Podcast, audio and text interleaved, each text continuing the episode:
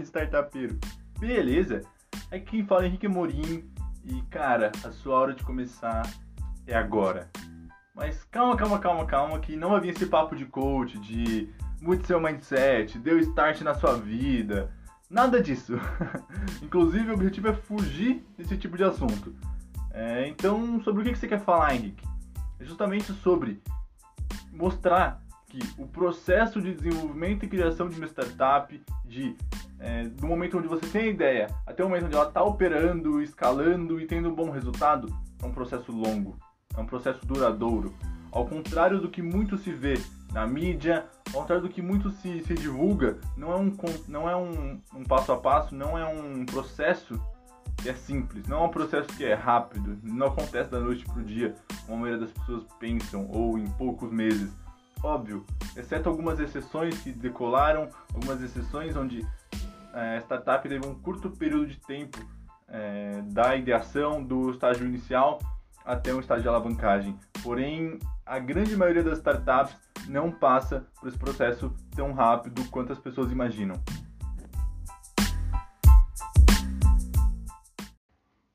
Então, bora pra segunda parte do episódio. Eu gosto muito dessa parte, mas eu tô vendo que eu me empolgo demais na primeira e acabo falando tudo que eu queria falar aqui. o objetivo é a gente comentar, falar como que a gente pode aplicar isso na nossa vida profissional, como que a gente pode usar isso para melhorar a nossa startup e melhorar a nossa, nossa vida mesmo como, como startupeiro. Então, vocês viram que eu acabei comentando muita coisa antes já, mas eu diria que o ponto principal disso é você parar e refletir assim.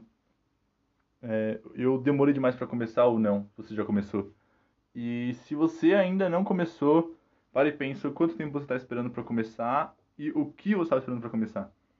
Está esperando para começar que você tenha X valor em conta, ou que você encontre uma equipe ideal, ou que, sei lá, que o Obama volte a presidente dos Estados Unidos.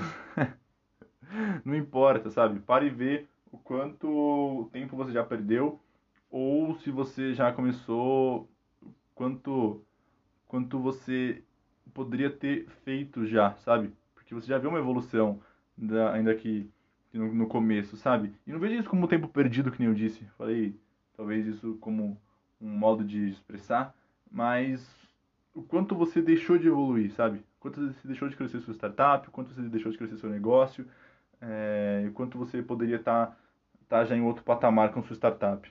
E mais do que tudo, aceite. Aceite que, cara, se você conseguir ser uma startup que cresce e vira um unicórnio em um ano, pô, sensacional e torço por todo mundo. Mas entenda que isso não, não, não é o que acontece com a maioria das startups, pelo contrário, o que acontece com a maioria das startups é que elas quebram, que elas deixam de existir, que elas deixam de operar. Então entenda que você provavelmente não vai estar tá na minoria que faz as startups virar um unicórnio em um ano. Mas você pode estar tá na, na, no grande setor de, de startups que evoluem, crescem e fazem um negócio até talvez virar um unicórnio no futuro com um tempo razoável, tendo o tempo ideal. Porque se você colocar sua meta de fazer um unicórnio em um ano e você não conseguir, você vai se frustrar. Então, cara, coloca essa, essa, isso na sua cabeça. Coloca que não vai ser curto, que não vai ser rápido, que não vai ser do dia para noite. Se você conseguir fazer em um ano, sensacional, entendeu? Você vai ter superado suas expectativas. Então, é, é uma coisa que sempre eu prezo de, de você ter expectativas que, óbvio, sejam desafiadoras, mas que não sejam impossíveis. Então, esse é um ponto crucial no momento. Mas como já falei tudo, vamos parar de enrolar aqui. Obrigado por você que escutou esse podcast inteiro, enquanto você estava aí lavando sua louça, é, limpando a casa, no trânsito, ou enfim, fazendo o que você gosta de fazer enquanto você escuta o podcast, que esse é o grande objetivo, né? É trazer um momento que não seria produtivo, que não seria, é, não te daria nenhum ensinamento e, e, e usar pro, pro contrário, né? Fazer um momento em que você só lavaria a louça, você pode aprender alguma coisa, e é justamente isso que eu espero, que você saia daqui com alguma lição, com alguma coisa que foi benéfica para sua vida e para sua startup. Nosso grande objetivo com esse, com esse podcast é ajudar você, startupeiro, ajudar você e sua startup, principalmente. É isso, pessoal. Muito obrigado e até a próxima. Valeu!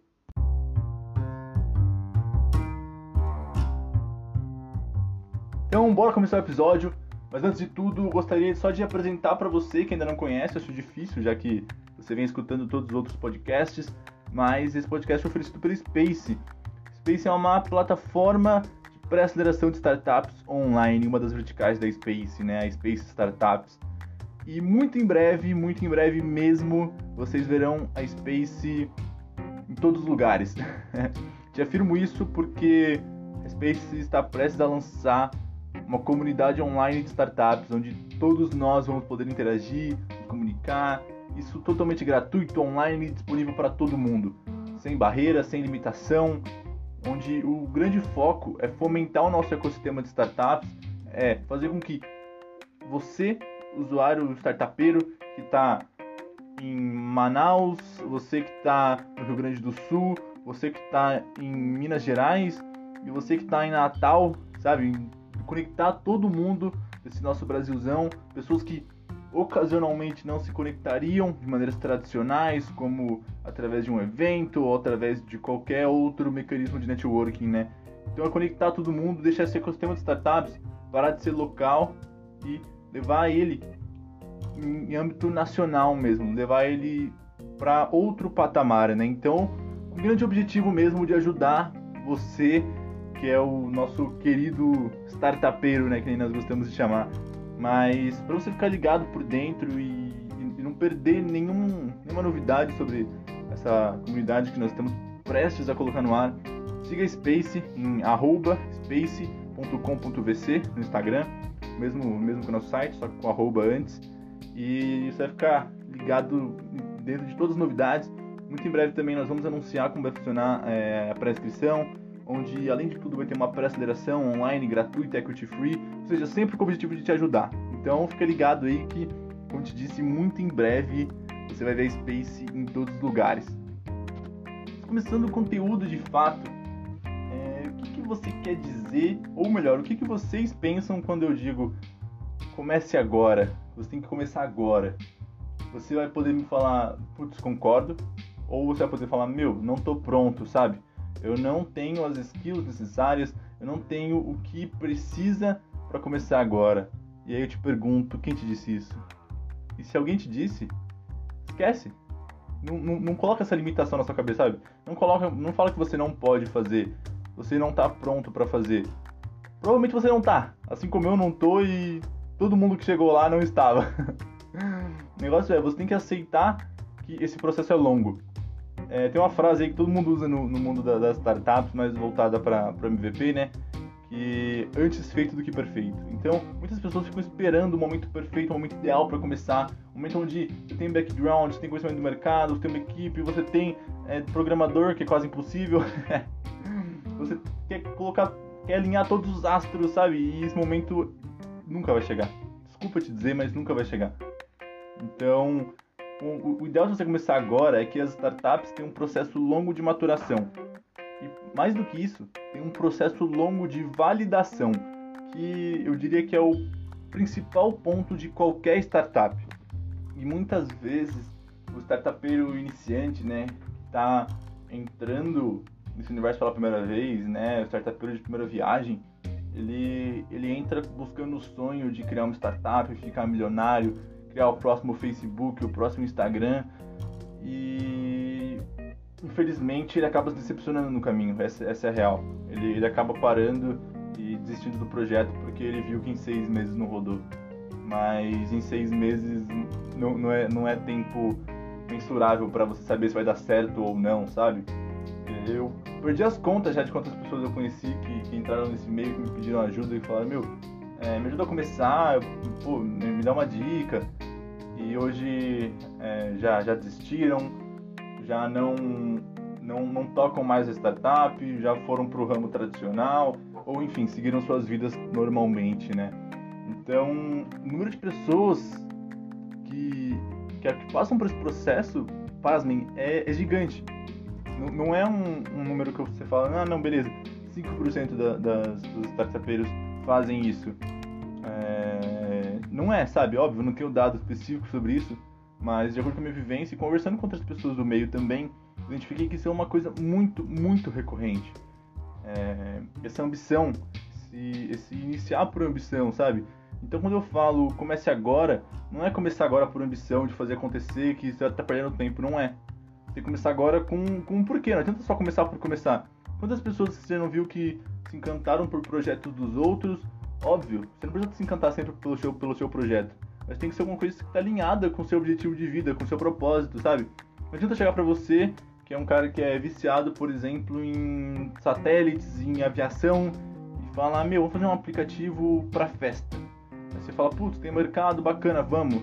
Só que não é uma coisa que, que te motiva, não é uma coisa que você entende do mercado, não é uma coisa que, que tá alinhado com o seu propósito, entendeu? Então não é só encontrar boas oportunidades e entrar. Tem sempre que começar de acordo com uma coisa que, que faz bem e que traz um motivo pelo que fazer, sabe? Não adianta você ver na, na, na televisão que estão em alta os mercados de, de, turismo. Óbvio que agora não, né? Por causa da pandemia.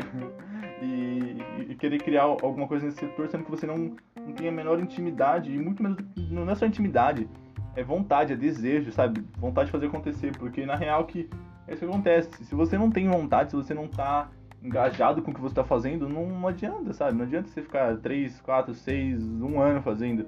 Óbvio, você pode ter algum resultado, mas é, no final você não vai estar tá feliz fazendo isso. Então, esse comece agora é comece agora buscando o que você quer fazer. E não comece agora uma startup, sabe? Para e pensa, o que, que você quer fazer? Que tipo de business você gostaria de tocar? Como que você pensa em criar uma startup? E aí você começa, sabe? Não começa já rodando na loucura, não precisa, óbvio. Toda velocidade é boa, mas o problema é que a maioria das pessoas não tem constância. Inicia com uma velocidade super alta e não mantém essa velocidade para sempre. Óbvio, se você conseguir começar com velocidade alta e manter essa velocidade por um longo período de tempo, sensacional. Mas o que não pode é você começar com uma velocidade super alta e abaixando a velocidade, diminuindo, freando, até chegar um momento de para. Então, preze sempre pela constância ao invés da velocidade, ao invés do ritmo, entendeu? Preze sempre pelo que faz chegar mais longe e não pelo que vai te trazer mais resultado momentaneamente. Tá, Henrique, vamos parar de falar esse papo de coach aí e vamos falar de dados reais, dados palpáveis, né? Hoje nós temos uma pesquisa que mostra que a média de idade de fundadores de startups de alto impacto, ou seja, das startups que cresceram, tiveram um resultado significativo, é de 45 anos, ou seja, pessoas com essa média de idade que criam startups que trazem resultado. Mas quantas pessoas você, você mesmo está aí, não já viu uma startup com 18, 20, 25, 30, 35 anos? Quantas? Muitas, eu creio. Inclusive, se você for colocar estatisticamente a média de idade de pessoas que têm startup, que estão criando startups, não está nesses 45 anos. Não, não, não começa com, com essa idade, sabe? Então, por que, que o pessoal dessa idade acaba tendo mais resultado e acaba criando startups maior impacto do que as pessoas com 16, 18, 16 também é muito novo, né? Mas é, é viável. 20, 25, 30, 35 anos. Por quê? Por que, que essas pessoas não estão tendo resultado tão expressivo quanto as pessoas de 45 anos? Essa é a pergunta. Justamente isso que a gente comentou até agora. Que as pessoas começam com uma ambição, não com um propósito. Sabe, elas começam achando que elas vão fazer uma coisa do dia para noite. E não, não é o que acontece. E aí só quando você chega numa maturidade é, maior, quando você já tem uma experiência trabalhando em outras empresas, uma experiência talvez até empreendendo no ramo tradicional, que você para e entende que tudo tem um processo, tudo tem que passar por um, um, passo a passo para que essas essas ideias, essas suas, seus, seus projetos tenham resultado. E é por isso que as pessoas de 45 anos acabam tendo mais resultado. Mas a gente também vê muito jovem aí que cresceu e que está tendo resultado. Mas como? Como que isso acontece? Vamos dar um passo para trás e entender o porquê que eu estou falando disso nesse podcast das 21 lições com o Vale do Silício.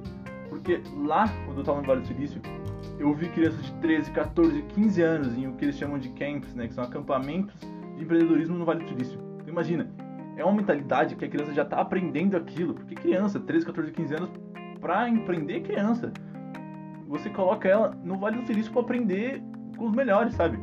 Você coloca essas crianças lá, que são crianças da Ásia, da Europa. Óbvio, não estou falando que a gente tem esse poder, esse, esse poder aquisitivo aqui no Brasil. Mas é só para dar uma ideia de, de, como que é a mentalidade das pessoas, né? Por que, que tem tanto resultado, inclusive de, do próprio Estados Unidos, né? de outras regiões. Eles colocam eles lá num lugar para eles aprenderem e estudarem sobre inovação, sobre startup, sobre empreendedorismo. Isso com 13, 14 e 15 anos de idade. Sabe? Para pra pensar. O que uma criança de 13, 14, 15 anos de idade, 12 até 16 anos, está fazendo aqui no Brasil? E não estou criticando, falando que os caras são melhores que a gente, não. É só pra gente entender a diferença. Como, como que a gente vai julgar a pessoa daqui sendo que é outra realidade? Entendeu? Então para e pensa. O que que esse jovem dessa idade, esse, esse jovem, nem foi jovem, né? essa criança, esse adolescente, tá fazendo aqui no Brasil hoje? Tá pensando em festa, ele tá pensando em se divertir, não tá errado, não tá errado. Acho que toda criança tem que passar por esse processo também. Mas é só para mostrar que eles passam por essa curva de aprendizado muito antes. Então eles começam a aprender e entender desse universo de startups, empreendedorismo, inovação com essa idade, 13, 14 anos. Enquanto aqui, a gente começa a entender quando? Quando que a gente começa a aprender isso? Justamente quando você entra na faculdade. Ou quando você começa a ter mais contato com esse tipo de, de pessoa, com esse universo. E aí que entra o ponto-chave. As pessoas não estão tendo contato com isso nas universidades, na, nas escolas, em algumas universidades também não.